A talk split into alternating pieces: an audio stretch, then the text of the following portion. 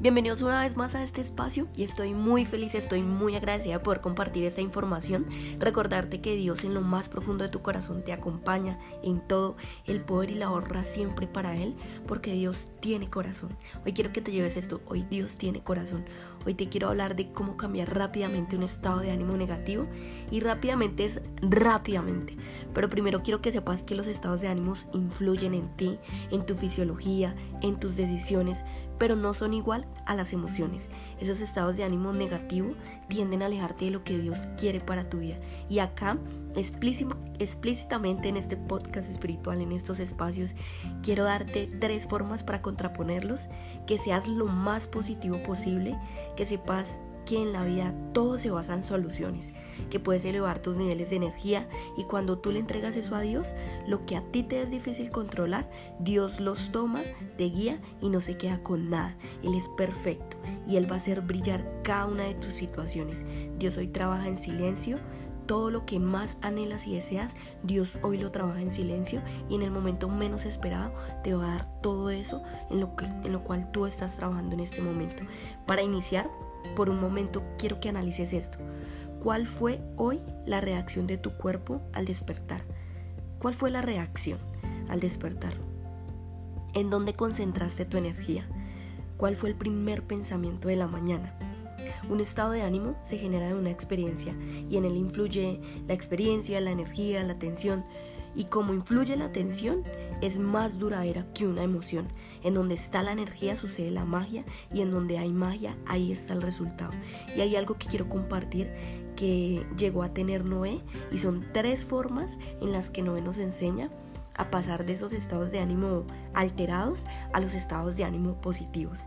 Número uno, la firmeza en Dios, en creer en Dios y no en su entorno, en creer cuando vino el fin del diluvio, 17 del séptimo mes, las lluvias no cesaban y al cabo de 40 días pues Noé abrió una ventanita y soltó un cuervo que este cuervo le indicaría que podían salir y cuando hay firmeza en Dios hay paciencia. Cuando hay paciencia tú permites que Dios obre en los tiempos de Él y esa es la primera forma para romper un estado de ánimo negativo y alterado. La firmeza significa que es la voluntad inquebrantable y la constancia en la realización de algo. Significa ver más allá del tiempo. Y hoy eso es lo que Noé te quiere enseñar acerca de su promesa y acerca de la valentía con la que él enfrentó esos estados de ánimo de preguntarse cuándo, cuándo va a terminar este diluvio. Número dos, Dios ama tu excelencia, pero no la perfección. Quiero que te lleves esto para romper con esos estados de ánimo negativo. Dios ama tu excelencia, pero no la perfección. Eso es exactamente lo que tuvo Noé. Dicho en excelencia, soportó, creyó y cumplió las órdenes de Dios. La excelencia te lleva a la constancia y a la disciplina, pero no a la perfección. ¿Sabes qué es realmente la perfección? Quererlo controlar todo y ahí influyen los estados de ánimos alterados.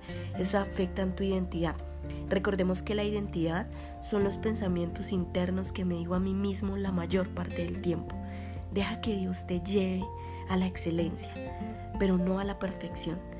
Dios no es como este mundo. Antes de saber o de hacer, Dios ya conoce al pie de la letra tus debilidades como lo hizo con Noé. Noé se emborrachó, se quedó desnudo y luego puso a su hijo menor a ser un esclavo.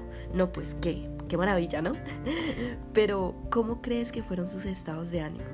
Después de ser él el crat, el que siguió instrucciones, él dejó de controlarlo todo, dejó fluir la pureza de Dios y permitió entregarle eso a Dios.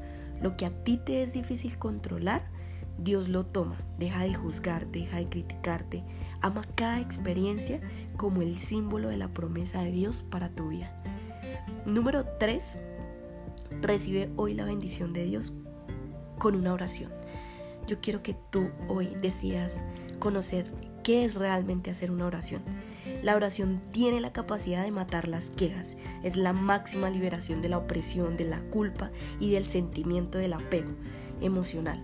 La oración no es afirmar, la oración no es un diálogo espiritual solo con Dios, en donde tú te vas y te alejas del mundo y en donde clamas. No, la oración es un diálogo espiritual con Dios y sirve para romper los estados de ánimo y cambiar la fisiología del cuerpo. Dios no te pide que tú te vayas y te encierres en un cuarto, cierres los ojos e implores en escasez. Orar no significa eso. Orar significa ver su naturaleza y decirle a Él gracias. Orar significa amar a alguien, darle un abrazo a alguien, sentir el amor en otra persona. Orar significa una sonrisa en tu rostro, en tu cara.